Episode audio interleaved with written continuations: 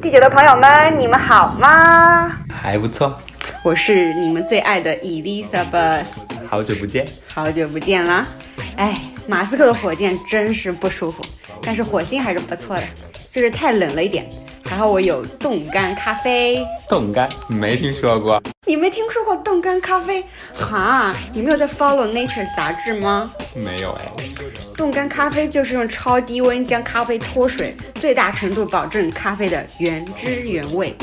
这项技术可是跟冻卵技术、冷冻人技术、冻干地带并称为冷冻界的四大发明，比那什么鸟巢咖啡的强多了。这么神奇吗？快给我尝尝，快给我尝尝。哎，你可得自己买，这个马斯克超爱喝的，快去买它。值此无时差研究所一百期举国欢庆之日，我们联合了知名咖啡品牌永璞咖啡，一起推出无时差研究所一百期纪念款冻干咖啡洗漱包。这是一款兼具了洗漱包、挎包、背包功能的产品，同时内含永璞冻干咖啡小飞碟，让你无论在天上、地下、高山、大海。都能够尝到杯杯香醇的精品咖啡，更有更多惊喜等待你发现哦！具体购买地址请详见本期节目的 description 和无时差研究所官方微博、微信公众号平台。同时，也欢迎大家加入无时差研究所粉丝群，和我们一起多多交流哦。粉丝群加入方法详见本期节目的结尾处。谢谢大家的支持，祝大家新年快乐哦！您正在收听的是无时差研究所。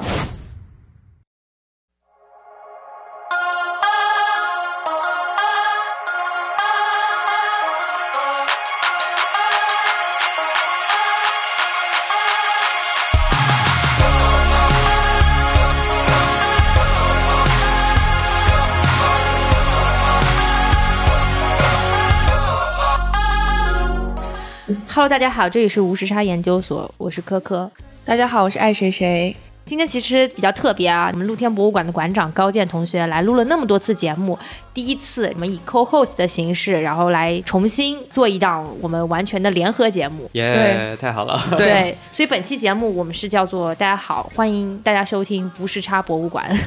我是今天的馆长科科。大家好，我是副馆长爱谁谁。 哦我知信馆长知吧，好吧，我是高健。哦代理馆 长，对，对还有一位露天博物馆的员工，这是我这辈子第一次见到露天博物馆的员工。嗯嗯 啊，嗨，大家好，我是毛豆欧了。这期节目其实还挺有幸的，然后我们拍拍了了一个个 vlog，对，然后我们去逛了一圈故宫，现在大家又有些疲惫，因为对从上午十点多就开始一路奔走，然后给大家拍了一个故宫的 tour，今天还挺累的，一大早就进宫，然后走啊走，走到现在。进本来，宫说的跟大臣上班 一样，皇上召我进宫，本我来大得家都去已一经趟。瘫痪在这儿，就已经录不动了。是嗯，幸好我们有无时差研究所的咖啡， 一杯咖啡帮我们提了神。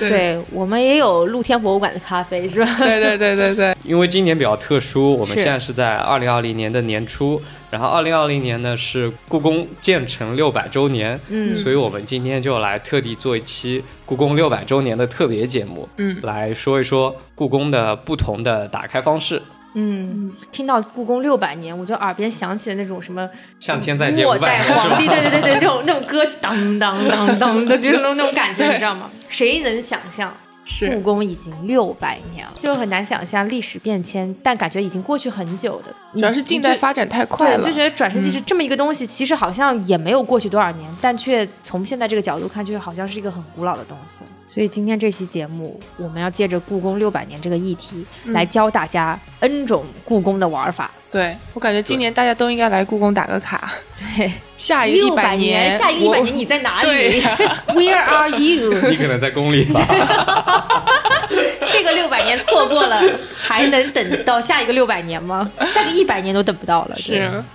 所以正好借这个机会吧，我们也来聊一聊自己对于这个故宫不同游览方式的一个认识吧。嗯，对，我觉得现在可能衍生出了各种不同样的类型，已经不再是传统的那种导游带着你走一走，对，已经好像不是在这个层面上的旅游了。嗯，嗯，对，但我们就依然能看到有一些啊，包括对一对些对外国人来的时候，对一吧？进门就在说对故宫有九千九百九十九个半的对，房九间嗯间，半的房，对。 就还有这种很 cliche 的这些东西，然后对已对经对。慢慢在我们这一代淡化了。嗯但我发现问任何一个人的半间是哪儿，没人知道。对，哎，其实我想先问问毛豆，啊因为毛豆以前带过那么多那个小孩儿，带过那么多的年轻人哎去对嗯逛故宫，我想知道你们当时是走的什么样的一个路线呢？去看了什么呢？呃，我带故宫没有太多次，大部分都是十五岁以下的小朋友嘛。嗯然后他们有的时候家长会指定说孩子今天想要听什么，比如说石鼓那个石鼓文的那个时节，它有展出的时候，那个时候他可能说指定我想了解一下这个石鼓文，然后呢哦我可能因为我是学美术史这些东西嘛，然后就会从这个角度去入手，比如说。石鼓文它可能是咱们国家虽然不是最早，但是是最有名的石刻文字，它后面也会被很多篆刻名家去借鉴，然后它有拓本流传，像这些东西。然后还有的家长可能会说，我就想听一下样式雷。简单来说，就是他是一个建筑世家，就是宫廷的建筑世家是这样子嘛。嗯，就所以说，就是可能会有一些指定，我想听什么这样子，嗯或者说我就去看一下钟表馆，嗯还是倾向于，因为我自己在分享知识的时候，比较倾向于从史论的角度去出发，因为我希望能分享一些更扎实的东西，就是不是那种很嗯 drama 的。这种的话，就还是 嗯，得得说游览性质的，比方说看到一个东西，然后你介绍一个东西，可能有点主题性吧，就说今天重点参观某几个角度。哦那走故宫肯定有些东西是固定要讲的嘛，嗯就比如说那个你进去之后，它那个乌脊兽那个要讲吧，嗯然后包括它有不同的房檐，嗯然后是是什么什么样的，什么歇山顶啊，什么这些，嗯可能有些人他并不会说了解到这些，你就会跟他说一下，像嗯这些、这些还是会讲到，但是可能我每次带的时候都是有重点的，比如嗯说我们今天就是看一看建筑或者怎么的，我会挑主题，嗯所以它的确是一个怎么说中国传统文化的大杂烩，对，对吧？因为它作为古代皇家的宫殿，其实我们说文化艺术上面最高的成就，肯定都集中在那个里面了。嗯，所以你如果一次逛故宫想把它了解个遍，那肯定就太累了。对就我就是玩肯定玩的会很不开心，对因为你要一直做笔记，一直听那么多要用脑子的东西。对，嗯呃，所以一般我比如我自己去故宫，或者我带朋友去故宫的时候，嗯我们每次就不要贪心，就只看一个角度。就比如说，呃，以你们为例子啊，你嗯们去故宫的话，你可能会想到什么，或者对什么比较感兴趣呢？哎，我之前听过你那期节目，你是讲那个壁画的那一期，对对吧？嗯然后那个的话，我觉得其实是自己之前也没有接触过的一个角度。啊对嗯我可能比较喜欢还是从建筑的角度看吧，看嗯这个建筑物的尺度，嗯然后包括这个整体的这个没有去过太多次的人，你去的时候肯定还是统一的先感知一下嗯嗯它这个东西，然后。只有你去多了之后，你才会深入到每个细节，再去仔细去看嘛。嗯然后我觉得可能整体的话，一开始去的话就是大概走一下这条线路，然后感受一下故宫的整个之于京城的这个方位和尺度，然后它的这个跟周围环境的相互映照吧。我觉得这个是是我一开始比较感兴趣的东西。嗯。嗯，我的话，我觉得说，故宫毕竟是曾经皇帝和他的家人们嗯工作生活的场所，嗯就我就会想说，那它的使用是什么样的感觉？他们平时的啊路线是怎么样的？就不同的功能区分是怎么样？你的嗯御膳房到你那个送菜的路程是怎么样？合啊就不是合理？对，就是嗯因为它毕竟还是一个生活的场所，对，对，会让你有种代入感，就是说好像那个年代的人大家是怎么生活的，对是是不是也考虑到一些什么？空间的尺度啊，或者便利性啊，或者嗯便捷程度，或者它的这些建筑物造成这个样子，是不是有意在凸显？比方说皇家的巍峨啊，然后比方说我们之前看到那个门洞，是不是嗯也是出于某一些安全啊，或者防火防灾的这些考虑？不是故宫里面有很多水潭吗？嗯啊、是那个呃铁缸对吧？对那个就是因为防火的一些考虑，就是想想象一下，一百、二百年前或者三百年前、六百年前，大当大家在没有这些电器设备，然后没有这些先进的设备的时候，中作为中国九五至尊生活的地方，他们到底是在怎么去活着的？对，嗯可能找一些心理落差感吧，就是好像说，哎，即便你是这样啊，高高在上，但是好像过得也不咋地嘛， 就是对，可能是把自己有一种代入感去想象别人的生活。嗯，我很同意刚刚科科的说法，就是比如说第一次去故宫的时候，就还是比较笼统的逛一逛，对感受一下，可能你也不用看太多的东西，是你就是在里面闲走，然后看它比如房子有多大呀，其实也就感受它的尺度嘛，对，它是什么颜色，它是什么氛围，嗯呃，你不用去仔细的想太多的故事或者太多的介绍，你就嗯抱着一种闲逛的心情来探索就行了。对，嗯第一次来，你可能真的不要做太多的功课，是你就在里面瞎走。这种怎么说，经常会有惊喜出现，这种感觉还挺好的。哎，故对，宫的确特别大，虽然说现在没有九千九百九十九间半的屋子，但好像也有八千多间，呃，开放的可能就有三千多间。嗯，其实，在故宫里面迷路也是一个挺好的体验，你不觉 得吗？ get 我想 lost，说，这个安保措施也挺难做的。每天晚上嗯清场的时候，怎么把人都从每个角落里赶出来的？哎，这个话题也挺有意思的。你可以在他们临近关门的时候去逛一逛那些地方，你就会知道了。他们真的是一道一道的宫门逐渐的关上，然后从里边儿关到外边儿，然后把大家从边上全都往中间赶，然后再把大家从中间往两边赶，直到所有人都从东华门还有那个神武门两个门都出来。我感呃觉吃鸡那个游戏是参考了这个模式，对啊，对啊，对啊，是会有这样的感 觉，是 的，是的，是的，因为你又越走到后来，你会发现人流就越拥挤。哦，所以他每天都是要开门关门的，对啊，是啊，对啊那。也是很繁琐的工作呢不。过言归正传，我们还是来说故宫的几种不同的解锁方式嘛。对，哎，你们喜欢看剧吗？喜欢看电影吗？还不错，还挺喜欢的。嗯，你看过哪些跟故宫有关的？其实就是说的那个末代皇帝，我觉得还是啊挺震撼的。对特别是我觉得，不管是这部电影吧，还是这部电影讲述的东西，还包括演员自身的一些传奇的事情，我觉嗯得都还挺值得去回味的。特别是前段时间导演也去世了嘛，嗯，然后大家就把这部电影重新再拉出来看了一是下的，，然后发现男演员演溥仪的那个尊龙男演员是吧尊龙，对尊龙刻画的那个角色，在我心里还是很有分量的。嗯就是我觉得他整个对于这个角色的描绘和后世的一些呃演员，好像我记得赵文轩也演过吧，嗯反正我觉得可能在我心里落差或者比较下来，我觉得他的这个感觉是比较震撼的。嗯然后其次是这部电影很特别的是，所有演员都是用英文讲的对白，嗯，就这个，我觉得也很超越，也很奇特吧。到那个年代，去哪里找这么多还会讲英文的演员？还有小演员讲的也是英文，慈禧太后讲的也是英英文。他不是配音的英文，嗯他就是演员它 literally 在讲英文，包括当时的这个拍的一些角度，还有他那个色彩的运用啊、还有尺度也是挺大的。嗯然后就觉得嗯，印象还是非常深刻的。那么现代的话，就是一些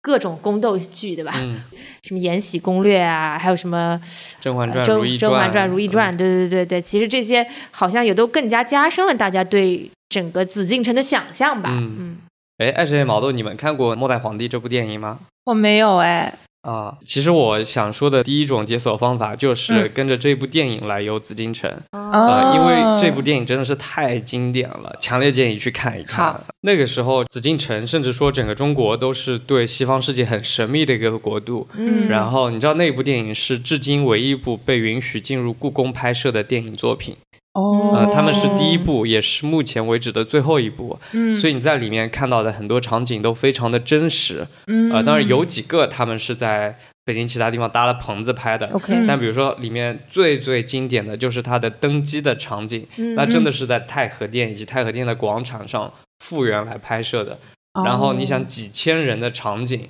非常非常难得。我对看过那个导演后来接受采访的时候聊这些拍摄片段的这些场景，包括在登基在龙椅上面拍的这些镜头，嗯他们都只有一次拍摄机会，所以当时整个剧组都特别的紧张。啊呃哦，然后呃，现在其实很少有影视作品能够来复原就当年一个皇帝登基的场景的。嗯对，呃，像我们后来看的，比如说我记得《如懿传》里面有乾隆登基场景，那都在横店拍的，就是它特别假， 好多建筑设置上都会有 bug。我还特地给那一幕我挑出来过好几个 bug。嗯，嗯，比比方比如说什么日晷嗯加梁放反了之类的，就有一些做仪式用的这样的装饰器皿，嗯对它摆放是有规定的，日晷对天圆地方，你应该哪个在东哪个在西是有规定的嗯啊，然后横店那个就给摆反了。是是，啊、之类的哦，还有一个特别尬的，我记得《如懿传》里面登基的那一幕，那个皇帝是从中间的那个汉白玉石雕、盘龙石雕那儿他是往上走走上去上去踩上去，真的是一脚深一脚浅，又那么高，我看着都觉得心疼， 真不容易，没摔跤就不错了。 那真实登机的情况，他们应该是轿子抬上去的，哦，那个显然没有台阶，就不是给人走的嘛。对对对嗯啊，对然对后对， 表演然后滑滑梯我的当，时哎对这个梗我也很过不去，然后我就去网上搜，嗯后来发现微博上当时其实就有了这样一个热搜，说这个《如懿传》怎么有这么大的 bug，怎么能哦让乾隆帝自己咔吭哧吭哧往上 走？那个编剧还是导演来着，他还狡辩，嗯他说哦。我们是为了表现什么皇帝登基的这些艰难细节哦艰难，才故意这样设置的。我的是个什臆想么是东吗西，就是你就是在给自己找借口。对啊对，这么欺长的骗路，观众，对，你让哦，你让皇帝在那儿走，你这么忍心？对啊，万一皇帝摔了怎么办？我然后回归到这对个对打对开方式，就嗯是觉得一种最好，也是我个人最喜欢的一种打开方式，就是我们跟着《末代皇帝》这一部电影去重庆游故宫。嗯呃，刚才说到的太和殿登基，是这是电影里面非常一个经典的场景。我们嗯可以看过那个电影片段之后，再来现场来看一看，感受一下那个宫殿的尺度。然后，呃，你可以站在年轻的溥仪当时站在那个位置，嗯，相当于坐北朝南啊、呃嗯你站在那个大殿上，然后回过头去望整个太和殿广场，你就能感受到当时皇帝登基的时候，几千人跪倒在他面前，应该是一个什么样的一个感觉。对，然后你也可以想一想，身边如果有那样的仪仗队开始进行这样的典礼，然后可能有音乐在边上响起，其实你也可以把电影的原声带放在耳机里面听一听，对，对，就会非常有感觉，感觉又回到了一百多年前溥仪登基的那个时代。嗯，非常期待 VR 技术的发展。是之后我就戴着 VR 眼镜，我就往那边一对站， 对，我觉得这个点子非常棒。对，对嗯啊然后这是其中一个场景，还有几个印象比较深刻的场景。其实我之前还特地准备了一堆的剧照，我把它打印成了照片，你可以跟着照片去现场嗯去寻迹那个取景点，嗯然后你可以给他们来做一个古今对比。嗯比如说今天你们印象都非常深刻的那条很长很长的街道，对嗯那条叫东长街，嗯其实是《末代皇帝》电影里面就有好几个嗯在那儿拍摄的镜头，我印象非常的深刻，嗯因为它就表现了，比如说皇帝要经过的时候，那条道上会发生什么，是因为那个道上它其实是很偏的一条道，你们注意到了吗？嗯啊，中轴线就离皇帝住的宫都非常远，，对嗯其实是在冷宫区域的一条道。哦，所以平时经常会有一些宫女呀、杂役啊在那边走着干活啊啥，嗯那皇帝要出来的时候，所有人都得低头以及背对着他，嗯嗯嗯就是你得回避，你是对不可以看见皇帝的。对对对，呃，然后就会有那个太监在前面招呼，就像那个赶猫赶狗一样，就是滚开滚开滚开这样在招呼。呃，嗯这个场景也是很有意思的。嗯可以到东长街的时候去感受一下那个场面。然后我想到就是，大家可能看完《末代皇帝》这个电影，呃，对溥仪就有了个大概的认知。嗯是嗯其实，在这个基础上，我非常非常强烈推荐两本书，嗯就在我看来是跟故宫相关的两本神书。因为大家一说到跟故宫相关书，总感觉就是那些书都古文不咋说人话，嗯对吧？然后很枯燥、很无聊。但其中有两本特别有意思的，一本是溥仪自己写嗯的，哦溥仪我的写前半生是吧？对对溥仪对写过一本自传《我的前半生》，嗯他就对他的宫廷生活有很多的描述。嗯对那本书非常奇妙，因为它是用白话文写的，对你可以读到溥仪口中，比如当年登基大典是什么样子的。嗯我们看到的可能是辉煌的一面，他看到的可能是他的父亲在边上紧张的要命的一面，嗯以及他作为一个三岁的小孩非常不耐烦的一面。是然后他会觉得这些呃三跪九叩这些礼节怎么没完没了的，还没有结束。嗯呃，你看一个小孩儿是怎么看待这些事情的？对，还有他后来比如说逃出宫，他青少年时期在宫中的苦闷之类的，还有很多心理的状态，然后还会有一些很有意思的小细节。其实今天我也不知道你们有没有注意到，故宫里面好多门它都没有门槛，嗯嗯那就溥仪给拒掉的，因为他当时要在后宫里面骑自行车。哦，对对对，呃那电影里没有这一幕。对，就是然后我们骑自现行车在在宫里面，你好多门，特别是那些大门，你过的时候你可以去留意，对它门槛全都被锯掉了，啊、啊就溥仪干的，啊、就这些你在影视文学作品中看到的这些小细节，当你实地去探访的时候，你能够验证它，对这个就有一种解谜的快感在里就面。就是书上学的东西，然后你真的在 嗯现实生活中看到了。那个电影是不是也是按照他讲述的口吻去拍的？我记得是对的吧，但是它会有一些改编，就好多剧情是和它的拍摄场景和事实是不相符的。啊，嗯呃，比如说电影里面最后溥仪被赶出宫的那个场景，它拍摄的是在中和殿的边上打网球，啊，嗯呃，但真实的场景，他打网球的地方在故宫的西北边一个叫建福宫的地方，那又是一个另外的一块儿很有故事的一个地方了。嗯，就溥仪晚年，他也是想要有一番作为的嘛，是，嗯然后他刚当上皇帝，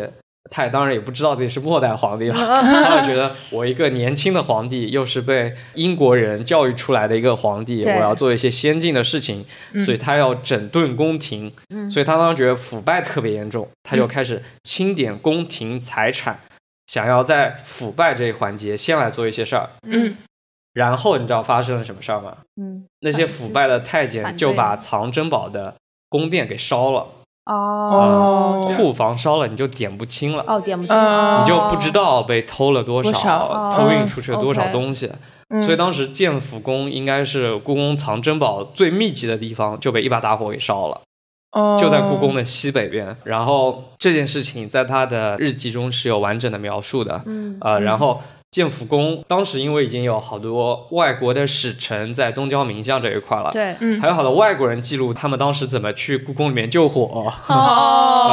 这个好多文献都能查到，可有意思了。就好多碎片，你可以把它拼接到一块儿。嗯然后事实呢，就是那一片宫殿被烧平之后，整个宫廷其实已经特别的穷了，没有钱再去建这么大的宫殿了。嗯对，所以溥仪就把那一片烧平的地方变成了他的网球场，哦，他就经常在那儿打网球。嗯最后他被赶出去的时候呢，他就在建福宫那儿打网球，他跟那个婉容两个人在那儿打网球。嗯啊，他在电影里面就是他在中和殿的边上打啊对网球。那刚刚还说到另外一本书，嗯另外一本书就是我刚才也提到了，溥仪他是被英国人教育的，嗯啊，呃老师吗？他是是他的那个英文老师写的一本书，哦那本书我非常喜欢，那本书叫《紫禁城的黄昏》。嗯哦，我呃听过，嗯，这个老师，首先他很牛逼啊，他是哎牛津的还是剑桥的来着？这个我忘了，反正他到中国来做官，然后后来被推荐进宫廷，成为溥仪的老师。这个老师后来在清朝被推翻之后呢，他就回到了英国，他去 LSE 教书了，哦教授亚洲学。所以你知道 LSE 为什么他在东亚研究这么比牛较逼？强对嗯，都是这个庄士敦老师带回去哦对大量庄的士敦文献资料，对然后在那边教书，把这个学科壮大起来的。嗯然后郑老师很有意思，他后来在写了《紫禁城的黄昏》这本书之后，这本书在欧洲就大卖，然后他赚了很多钱，他在英国买了个岛，哦哇 然后他在那个岛上就建了几个小房子，然后里面就把各种比如说溥仪赏赐给他的东西啊，什么全都给挂起来、供起来。并且非常有意思的是，那个岛上至今还飘扬着大清国的国旗。嗯哦，那个岛在英国的中部，我还特地查过一下，因为我很想去那个地方参观。然后大嗯概一八年还是一几年的时候，那个岛还被卖过一次，所以在网上找到的基本都是那个时候的中介 PO 的 信息。嗯，好吧，对我就比 较喜欢按这种小故事、文学作品去嗯按图索骥去对解锁一个地方，嗯然后这样子你了解了这个庄士敦之后，你再到故宫里面，你到御花园里面。你会看到一个小房子，就是当年庄士敦住的地方。嗯呃，因为知道后宫是不可以有皇帝之外的男人居住的，对更何况是御花园这种离所有的宫殿都很近的地方。是对，但当时庄士敦就是应该是唯一一位住进了后宫的人，还是一个外国人。嗯呃在那儿的时候可以特地的去留意一下，这个时候你就会发现很多有意思的小细节都会串起来了。嗯比如说，呃，我们有另外一条看建筑的主线，我们会去研究故宫里的各种窗户、各种窗嗯花儿。它其实都是有不同的造型、不同的讲究的，对然后你就会发现庄士敦住的这个窗户全都是玻璃窗，啊，哦玻璃窗其实是在清朝比较晚期的时候才会在宫廷出现，对嗯啊、嗯并且它是一种比较新式的，只有在那个溥仪、婉容这几个比较西化的人的房间里才会用的东西。嗯呃，我们现在可以看到的地方已经不多了，但是御花园里面那庄士敦住的就是这样一个玻璃窗的一个地方。嗯，嗯，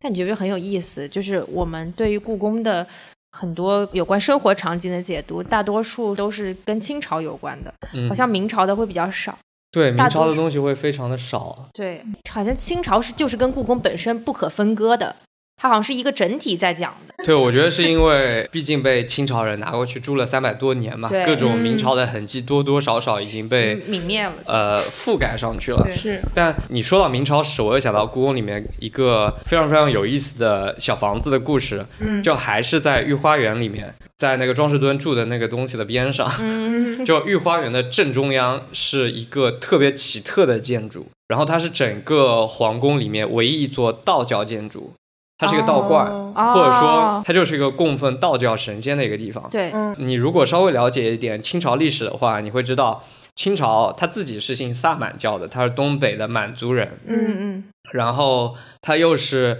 西藏满蒙地区的藏传佛教的嗯供养人之一，所以我们在北京到处看到的都是藏传佛教的寺庙，对吧？嗯那为什么会出现一个道教的？道教说起来应该是汉族地区的一个宗教吧，对吧？嗯而且会在故宫里面依然被保存在御花园的正中央，嗯，呃，里面供奉的那个神叫真武大帝，哦，呃，这个是怎么来的？就是真武大帝，其实我想我们大家都没听说过，对你没有听说过吗？没有吧？对吧？因为大家平时看到的也比较多，也都是佛教。嗯真武大帝在道教里面也算不上一个很厉害的神仙， 那他为什么会被供奉在故宫的中轴线，就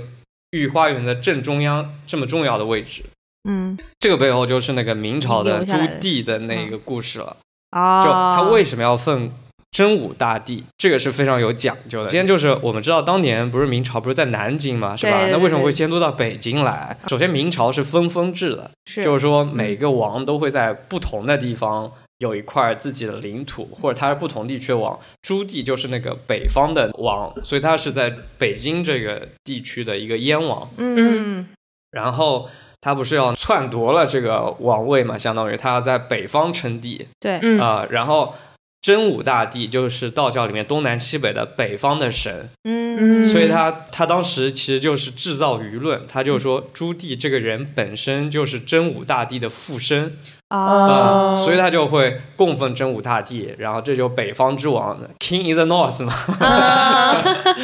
就一模一样的故事，嗯所以他是相当于是靠着真武大帝在大家心中的地位偷换概念，来为自己的这个王位来证明，认为自己是正统的王位的传人。对，说明清朝好像还是比较兼容包并的，居对然还能把就是前朝留下来的一些遗产，或者可能也没钱新造房子，就是嗯，都是的，都留下来，对吧？就是要如果不是清朝留下来，也没有故宫这个产物吧，是的，对吧？嗯对，其实也挺有意思的。我觉得嗯嗯，那除了按照电影这条线路，我们刚刚说到的，那还有什么其他的方式？嗯，其实我刚刚提到那个电视剧，各种啊宫斗剧也是大家来解锁故宫的一个比较好的角度。对以前我们小时候看都《还珠格格》嘛， 那个电视剧就让大家对乾隆帝还有乾隆帝嗯老婆，就是那个皇后娘娘、老佛爷这三个角色都深入人心了，对对吧？嗯所以我们现在去慈宁宫依然可以看到老佛爷住什么样的地方，是在宁寿宫可以看到那个乾隆帝住的那些地方，嗯他有修乾隆花园之类的。嗯是啊、然后这几年比较火的应该是《如懿传》《延禧攻略》啊，还有《甄嬛传》这一些。嗯对，呃，其实我觉得大家如果要追具体一个人的话，大家可以去追那个老佛爷，就《甄嬛传》里面的那个年轻的甄嬛，就是《还珠格格》里面后来那个老佛爷。嗯所以这个人其实我们经常戏称他是那个很多中国老阿姨的梦想成为的那一个人，就是年轻的时候貌美如花，又各种聪明绝顶，把其他人都给斗下去，最终自己成功上位，对吧？而且儿子特别有出息，然后特别孝顺自己。嗯呃，因为甄嬛就是这样的一生，乾隆帝对她特别孝顺，特别孝顺。这一切我们都可以在现在的寿康宫看到这些陈列。就寿康宫现在就专门展老佛爷，专门展甄嬛这个人展览，啊，所以你在那儿可以看到乾隆这个人是如何花样宠妈。哦就比如说， 就比如说他喜欢珠宝，他喜欢如意，嗯乾隆给他买一千多个如意，哦在那儿展览你就可以看到。然后他还喜欢旅游，乾隆就送他去各个地方旅游，每次下江南都会带上他。对，呃，所以他的那些荣华富贵、安嗯详的富足的晚年，你全都可以在慈宁宫边上寿康宫可以看到。对，然后今天我们还特地去了一下，延禧宫延禧宫宫呃，延禧宫是那个《如懿传》和《延禧攻略》都拍到的一个地方，所以大家会冲着这个名字去延禧宫打一打卡。延禧宫是东西六宫里面的一宫啊，后宫一共有十二宫嘛。嗯，嗯，然后我们现在看到的延禧宫呢，其实已经不是那个电视剧里的那个延禧宫了。嗯我们今天去看到会发现，延禧宫是一片大理石的房子，嗯呃，然后它还被烧得焦灰不溜秋的黑、对焦黑的，因为那个地方延禧宫就好像是整个故宫着火最多的地方，所以我们现在看到的还是一个未完成的这样的一个地方。嗯嗯嗯。但是前段时间我看到一个香港的财团，嗯他们资助了延禧宫的修复计划，接下来可能延禧宫真的会被。改造，然后我们能看到一个全新的、不一样的延禧宫。哎，说到这里，你们觉得历史的废墟被留下来哎有意义吗？你像延禧宫那个东西，它中间其实就是一片被烧毁的废墟嘛，这种东西留下来有价值吗？有的，我觉得是有价值的。如果要说历史的废墟的话，我反正能想到最有名的就是圆明园啊。对嗯它其实整个就是一片废墟。我是当年要考大学的时候，先来北京参观了一下嘛，然后就去了圆明园。一开始的时候，我也觉得很没意思，嗯就是因为它已经。都消失了，所以它就会在原址上给你放一块牌子，嗯然后告诉你这里曾经是一个什么什么，然后就一开始的时候是觉得哎没什么意义嘛，我也可以从图片上面去看啊，就是对这个介绍。可是当我具体忘了是哪里，就是你走到圆明园快要逛完的时候，会有一大片湖，就特别特别的开阔，然后边上有一个小亭子，然后那个亭子也是废墟了嘛，但你可以从上面看到，就是说可能帝王或者说这些皇亲国戚他们非常喜欢在这里观赏风景，然后或者怎么样，你就站在那里，你就能体会到曾经那些人好像有生活的痕迹，虽然他们这个地方已经不复存在了嘛。对然后还有就是，比如在里面会看到一些带有巴洛克风格的一些建筑，哦啊然嗯后这个其实它是帮助你去加深你一种感觉，就是这些人他们是曾经真实存在过的。如果连这些废墟都没有了，它兴建成一个新的现代的城市的话。那可能再过几百年，连这些人是否是真实存在的都会引发一些争议，因为历史它虽然有记忆，但是这个记忆也是会衰退的。我嗯是觉得是这方面起码是有意义的，更不要说它对建筑学这些层面的意义。就像帕特农神庙为什么 会依然存在在那里几千年？嗯，它肯定也是有它的价值的。对，包括美学的方面的一些尺度和比例的一些映照吧，我觉得。对，这个是有的。然后比如说郎世宁，嗯那、我们都知道他可能留下平安春信图啊，然后留下一些什么什么骏马图啊这些。嗯，但是他其实，在建筑方面也有很多造诣嘛，他帮忙兴建了很多当时的这种园林啊之类的。就是通过这种废墟，你能看到它里面有一些确实是来自西方的工艺或者说想法，然后那我们再去反推，那对这是有一嗯定意义的。对。对，另外我觉得他说的很好，就是如果这些东西都不存在了，你其实就可以不断的叩问这段历史到底是不是真实的。对对，对，这个其实也是你对于现实生活的一个映照吧，嗯就是你有这么一个东西在那里，会让你觉得啊，曾经有这么一段东西存在过，它是鲜活的。呃，除了影视剧之外，我觉得其实也有很多其他的比较现代的打卡嗯方式。我觉得我们今天就开创了一个比较有意思和比较特色的、嗯比较适合年轻人的一个线路，嗯就是我们做了一个故宫咖啡的打卡。嗯这个其实呢，虽然走下来一圈之后也挺累的， 对，嗯对，啊，但是我觉得就是也多多少少有感受了一下现在关于故宫这个大的 IP 的一些周边的怎么说饮品类或者是故宫内的这种餐饮类的开发吧。我会嗯觉得，呃，我们在逛故宫这件事上，心态可能就可以发生一些变化。嗯呃，原来大家都觉得故宫是一个非常挤、非常非常累的一个对大景点，是嗯但其实故宫就可以跟你的日常生活融为一体。就你周末可以就去随便逛逛。对，嗯啊、你看它也是个博物馆，经常会有很好的展览，嗯然嗯后你去看个展，喝个咖啡，你就把它当做一个大公园来逛嘛。像嗯故宫现在淡季门票也就四十块钱，你买年票的话一次才三十块钱，对 吧？其实而且里面展览全都是免费的，是对吧？你就当去看了个展览呗。我们今天的确逛得比较累，那是因为我们出于节目制作的需求，我们把所有的咖啡店都给逛了一遍。对，但其实你如果自己去逛个周末的话，你每次可以就只去一家嘛。是嗯对。哎，我们今天去哪四个来着？第一个是冰窖， 第二个是 Luckin，我觉得这个时候一定要点名一下 Luckin，太厉害了。然后后来又去了故宫餐厅，它是个餐厅，但是里面有那个专门的一个咖啡嗯的 counter、然后最后我们又出到故宫外面有一个角楼咖啡，嗯，嗯不，过这我觉得也挺神奇的，高总居然能找到这么多家咖啡，对，而且能把就是餐厅里的餐那厅里个的咖都啡找也到，嗯找出来，对，也是很不容易。，对，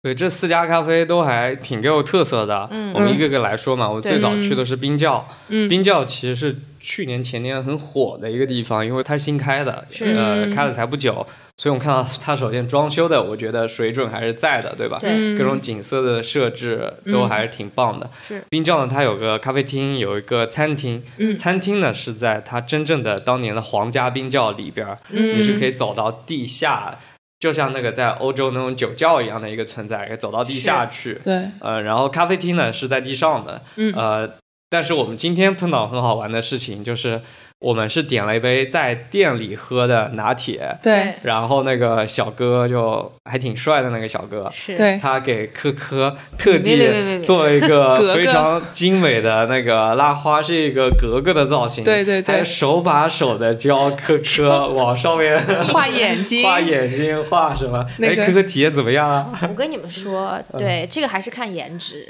也不是每一个人他都拉，对吧？然后可能也看 心情，每天就对拉那么一杯是他的 KPI 完成了就可以了。对对对对，所以大家记得碰运气，而且都要说我们要求堂食，嗯说不定就有小哥为你献上单独的 Q 版格格拉花。对，是的，科科点的眼睛也点的非常的棒。啊所以说到这里，大家是不是非常想看这个格格的真真容面目呢？对吧？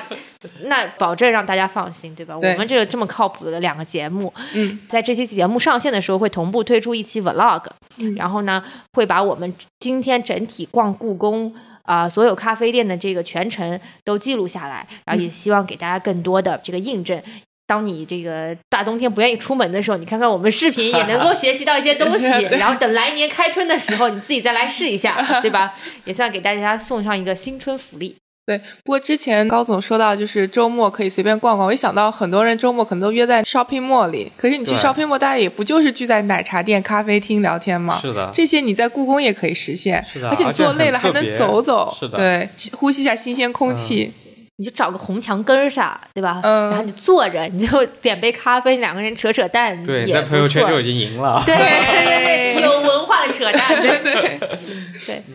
啊，然后说第二家咖啡店，我们是去了那个 La King。对呃你为什么想特别点名它？你觉得它特别棒吗？觉得比较特别，就是因为他们不是没有点单的嘛，然后就还是要在手机上先点，然后再过去拿。我觉得这种商业模式，这种商业模式这么高端、这么先进，就是跟故宫这个场景非常的有趣，有一种冲突的美而感。且它作为一个连锁品牌，哎没错能够入驻到故宫里面去，我们觉得肯定这个 BD 很厉害。对这对肯定很对厉害，对对对对对。是当然，，它也是作为唯一一个中国能够与这个星巴克对对 rival 的一对个对品牌，对，所以这个有一种为国货感到骄傲啊， 是，骄傲，对对对对对，感觉对故宫站对队了。嗯，嗯，可能我觉得故宫也是在觉得说要把自己在里面的一些消费跟现代生活结合吧。是就的。外在的生活里对面，啊，就对以前可能大家想到一到去景点，不管是任何景点吧，就觉得说里面没有好吃的，没有好喝的，什么都没有。但现在就是你进了故宫，嗯你想要的东西也都有，不用嗯担心。对，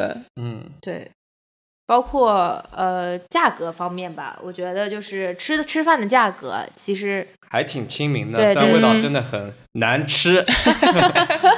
对为这真的以前被难吃到太多次了，要表达一下我的愤怒。呃，这一方面还要那个提加高强，，对对对对，注意品控，对。对，但是 呃咖啡还是不错的，我们今天喝的几杯咖啡都很棒。嗯，因为我理解，像能够在这么一个旅游景点里面开一个咖啡厅，或者是开一个呃餐馆，肯定是要不然就是这个故宫自己直营嘛，嗯，对，啊，然后要不然肯定就是 BD 做的很好，嗯对。然后之前故宫不是推出过那个火锅嘛，对对吧？那好像玩了一段时间之后就又没了。对，就故宫给你描绘出来那个场景很有冲突感，嗯就是你发现一个现代的东西可以和一个这么有历史沉重感的东西做结合，嗯，然后你就觉得，哎，我作为一个现代人，我好像也能够体验那种对生活的质感。对是对。也许是以前这些文化类的场所都让我们觉得太有距离感了，是就是我们都把它当做一个博物馆来看待，对但是忘了这里面曾经也是有人正常的有在烟火生气活的对是有烟火气的，是有温度的，嗯比如吃火锅、喝茶这些行为，以前里面也一直在发生，嗯对但是我们过去好像就只是在展板上、在文字材料上面会看到，就觉得冷冰冰的。嗯所以当它真的活灵活现呈现在你面前，并且你也可以体验的时候对，嗯就会觉得这个体验非常的不一般，就你跟故宫的距离就瞬间被拉近了。是是嗯，对，我们回到第三家咖啡厅，哦，对对对， 就其实、哦、，by the 嗯 way，Luckin、嗯在故宫里面价格也没有很高，你依然可以用手机点单，还可以一样的用折扣 coupon，券 对对，一样可以打折，所以它的价格跟外面是一模一样，是吗？是的，是的，嗯，我在想，那也可以点外卖吗？不可哦，我可以跟外卖，好我像跟他薇们点写一个了外我说你卖。给我送到坤宁宫这样子。哦，他们可能可以不吗外送，那外卖小哥可能要买年票才能进来， 路比较麻烦。嗯，没有但我人接单。我在故宫送外卖，感觉这个也挺牛逼的。哎我每天就今天送坤宁宫，明天 送送寿康宫什么的。我说到我们的第三家打卡的咖啡厅，嗯，这个是。过去几乎被所有人都忽略的一家，就是大家说故宫网红咖啡都会想到角楼咖啡啊、冰窖咖啡这一家是，嗯，但我们去的这个第三家是几乎没有看到过别人有报道，嗯但是呢，这儿是唯一一家你可以买到杯咖啡，这个杯子上面写着“故宫”两个 大字，特别适合打卡的一嗯是个咖啡。因为它在故宫餐厅里边儿，它是一个独立的售卖饮品的一个柜台，嗯呃，所以好多人在那吃饭，但不知道这儿还可以买咖啡。嗯、，对，嗯，那个咖啡杯子设计的很简洁，对，但是好像就是你需要的那个感觉。对对故宫大对写 加粗，是是是，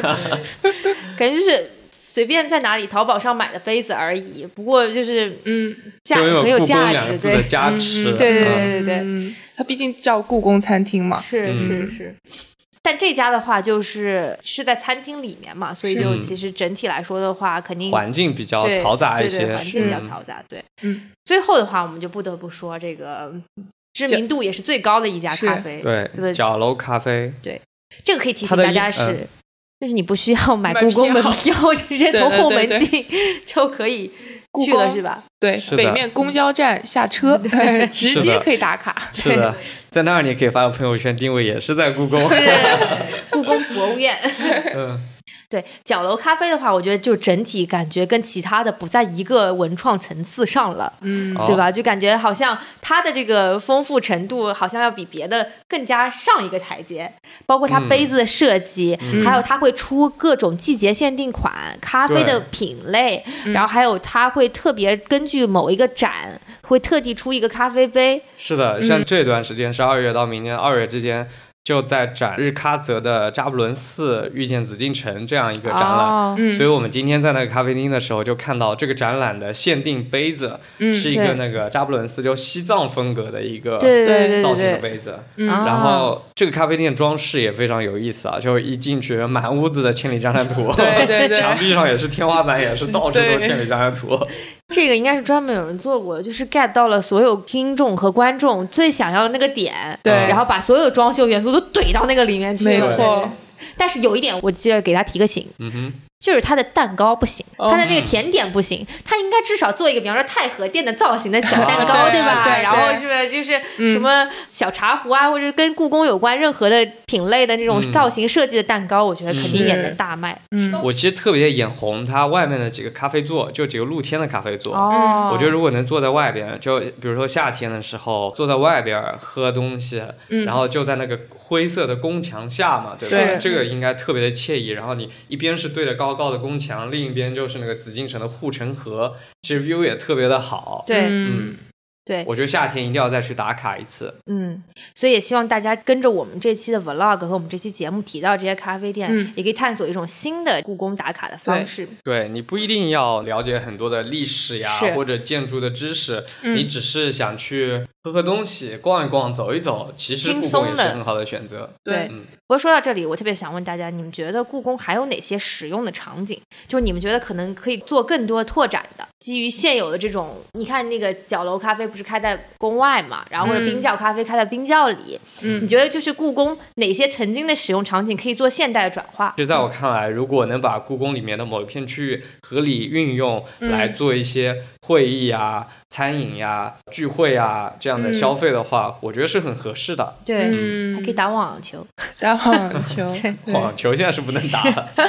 还有我觉得护城河溜冰也挺好的。啊，是， 对觉得吗很对快对乐对对。 其实我觉得故宫还挺开放的，这里的话，呃，我们在那逛的时候其实也提到了，对因为今年故宫六百周年，是嗯今年是故宫亮点特别多的一年，大家可以多去逛一逛，时不时就有新的区域会开放出来。对嗯嗯像那个御膳房和养心殿，就是去年在疯狂的大修，落架大修。啊、哦，就是把每一个零部件都拆下来修的那种修，哦修完了再给装回去。然后你看，我们今天去看的时候，脚手架都已经拆掉了。是你还记得我把那个御膳房的位置指给你看吗？之前全都是盖在脚围手起来架里的面的。嗯，所以我觉得它不久的将来，应该就在二零二零年，它就会对外开放。啊、啊养心殿就是那个皇帝睡的那个房间，御膳房就是在养心殿的隔壁，就是煮饭给皇帝吃的地方。嗯对，这些大家都可以今年的时候去故宫看到。然后其实还有一个方式，我们刚刚说的所有的都是你需要 physically 站在那个地方，然后你才能嗯感受到这些东西啊。当然看嗯我们视频、听我们节目也没有问题。嗯，对，但是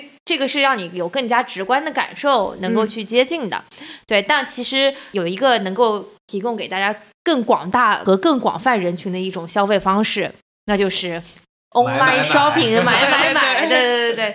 今年其实嗯，我觉得也感触非常深。就是故宫文创出了很多很精品的这种产品吧，周边，对，周然后边我很多从美国回来的朋友都疯狂的说，我要我要带我去逛故宫文创。但我想跟大家说的是，不是只有故宫才能买故宫文创的，其实对哪儿哪儿都有。对，特别是国贸其实也开了故宫文创的专卖店，嗯然后。更加方便的方式就是你直接在网上购买，嗯你也能够体会到那种疯狂购物的快感。对，听说爱谁谁前段时间就买了一些东西，是吗？对的，那天我陪我妈逛街，然后一楼一般不是化妆品嘛，进门就是看到毛戈平，我们在那个柜台待了三个小时。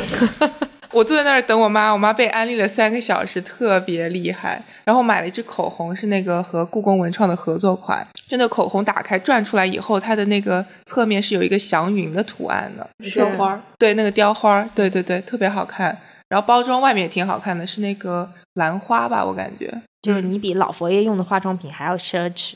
对，不过价钱价格上面也是有点贵啊，对跟哦欧美大牌没有什么区别。对，哦，故宫的话，它现在基本上是国内文创第一大 IP，、就是它本身故宫这个形象就已经很厉害了。对然后它又去做一些文创，然后而且我能够接触到故宫这些年，感觉它的文创是一直在进步的。我第一次去逛故宫文创的时候，就看到它有那种小牌匾，然后上面写着。御膳房或者写着冷宫，写着养心殿那种冰箱贴之类的东西，那时候就我就有同学买来贴在宿舍门上，然后后面他又做项链和手镯，嗯，然后就是我之前还给朋友送过那种，就里面镶一颗小香囊，然后外面是镂空雕花，非常精细的，就是那种它是根据宫中的一些。图案，然后去做的复原的那种状态，更不要说一些普通周边啊，就比如说帆布包、钱包、水杯，应该也有水杯吧，就是这些东西他都会去做。然后他越来越进步了，就是因为现在挺多年轻人都有这种收集东西的这种爱好嘛，他们就出了故宫猫的那个一套小套盒，然后你也不贵，而这种东西就会让你产生。收集欲就是你买了一只，你肯定就要把它买全、嗯这样的。然后结果他今年就更加出那个美妆，然后出眼影，嗯然后对而且它是层出不穷的出啊，就是对嗯最早它是做腮红吧，应该是，然后就有什么电花儿那种特别，反正就是特别漂亮的盒子，然后它又开始出口红，然嗯后口红它现在你从网店上搜，它也不止一套了，对，它两套，对，对，然后他还做些什么呢？他就做那种。呃，也是满足其他人的需求吧。就比如说，有很多人喜欢穿汉服去故宫打卡嘛。嗯，汉服一般会配扇子，那种扇子什么的。他的网店里也有卖扇子，嗯而且还是很古典的，比如有有的有刺绣，而且它满足不同价位。那个扇子有三十九块的，然后也有二百九十多的，就是你看你自己要什么。你比如就买一个哄哄哄孩子嘛，买一个三十九的，然后它有那种特别精细的，你就看那个图就好喜欢，上面有刺绣，然后就非常的精细。就是我觉得他文创成功，就是这些因素都包含在里面。比如说他，他非常清楚自己的受众是什么样的，并且他也真的很会去找这个渠道。比如说，他跟毛戈平去联名，因为我之前并不是很爱化妆，然后、但是我的舍友们就都很喜欢看毛戈平的视频嘛，看了看就知道他、一个一方面他是。国货嘛，另嗯外一方面是毛戈平本人，他就是化妆大师，他给那些博主们化妆的视频，你就感觉他手动给你正了 个骨，就是所以说他这个毛戈平的形象，然后加上故宫，又加上这些少女们对变好看的这种欲望，然后就对感觉。故宫口红就已经很值得买了，嗯又是毛戈平的故宫口口红，红然后就对感觉他非常会找这个渠道，是他为什么现在这个 IP 这么大？嗯嗯嗯，特别想知道这后面到底是怎么样一个团队，感觉好像就很能抓住大家的对那很会抓嗯个时代的需求，还有对当下那个点。就像你刚刚说那个猫咪这个火了之后，它就能立刻出这么一套东西出来。对而且我也不明白，就是之前其实故宫也没有跟任何的牌子合作，它只是自己在摸索一条路。然后那些东西就让你觉得还挺想买的，它可能做的就很可爱，让你觉得哎有那种心动的感觉。我们节目二零二零年有一个白嫖 计划，因为在北京我们可以接触到很多研究故宫的朋友吧是，所以我们其实也有计划出一系列的跟故宫有关的播客节目，嗯从各个角度来介绍故宫。嗯今天我们可能说的比较的笼统，对那接下来比如说会请故宫的古建部的朋友，比如说彩画部的朋友，以及刚才提到的那几本书的出品方，嗯大家从各自的角度来了解故宫，带大家去挖掘不一样的、很奇妙的宫殿。很期待。这些都不嗯算白嫖，因为故宫就是大家的，我挺多的，因为我觉得故宫文创特别适合用来送给外国人，你不觉得 吗？对用来送对礼，对用来送对礼，对对是的对对对对。对，很好看。嗯我记得两三年前特别火是那个胶带纸，啊，嗯和，纸胶带。对对对对哦最对，有名的是那款黑金的那一款嘛，就呃嗯是黑色，然后上面哦是金色的祥云和鹤，嗯所以我就买来那个去包口红了。而对且它居然还形成了一种效应，专门用来包 TF 口红，对因为 TF 是正方，然后它宽度也合适，宽度正正好好，然后你就横着贴、竖着贴都很正好。嗯所以说，比如说出去可能去免税店入了一支 TF，然后我就想着那 TF 因为 TF 比较怕磕嘛，然后嗯也很贵，所以就会想着我要去故宫买个那个胶带，网上网红都教是那么贴的，就那样贴。我觉得会不会更常见的是，首先买了个胶带，后来发现哦它是用来贴 TF 的，就是哎呀，没有 TF，那就买个 TF 吧。刚刚也在这么想，你知道吗？我觉得这个更符合女生购物的逻辑。我就是这么买了呃我所的 TF，以故宫就直接出口红了。对对包括对，现在淘宝不是有那个友好货推荐，嗯然后它有时候会推给你一个套盒，然后就是说什么是 TF 限定套盒，然后你会发现上面其实就是贴的是故宫的胶带。然后你们知道吗？故宫现在开始造那个分馆了，就在海淀。呃，哦，未来好多展品都会放在那一个比较现代化的、比较舒适的展馆中展出。嗯呃，在海淀这两天已经开始动工了，所以看到还挺多新闻嗯的。啊，所以现在故宫本身就是个建筑物的展。对，现在的故宫就是原址的话，它会遵循着恢复原状陈设的角度去做，就原来什么样子，它就给你摆成什么样子。嗯但我们知道，皇帝家里哪怕同一个炉子、同一块桌布，它都会备好多好多好多块嘛，所以它库对房里面一定还很多。嗯那些的话就会摆到那个博物馆、博物院去展出。那既然故宫做了这么多啊，我觉得也是有天时地利人和的这几个因素共同促成的。嗯那你觉得谁将会成为下一个故宫呢？敦煌好像也一直在做，哦还有还有挺多文章拿他们两个去比做对比嗯但是显然不是同一种风格。嗯，所以说那文化古迹想要再火一把，是不是要找一点流量？我会觉得，就从模式上看，就故宫这样的模式，就比如他自己来做各种各样的开发，呃之类的，应该没有哪个 IP 可以超得过故宫。嗯所以如果有新的一个超级火的文化 IP 出现，它一定是另辟蹊径的。嗯所以我在想，有可能会是，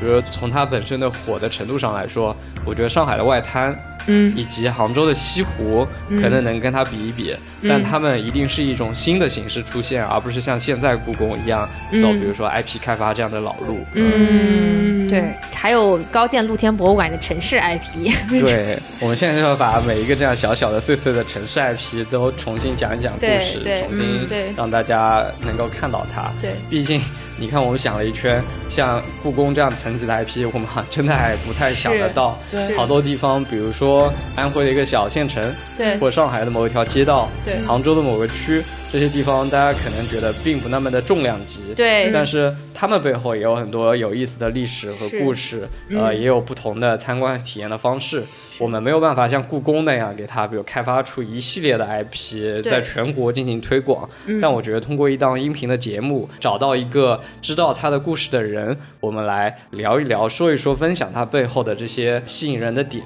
这个还是可以做到的嘛。对，哎，很开心，二零二零年我们能做成了一期联名的节目。对啊、今天我们在故宫逛的非常的开心，也聊得非常的开心，是给大家介绍了故宫各种各样的参观解锁的方式。嗯，呃，也非常感谢各位嘉宾来到我们今天的现场，有科科，有 各位主持人来爱谁谁到我们现 场，你看都说，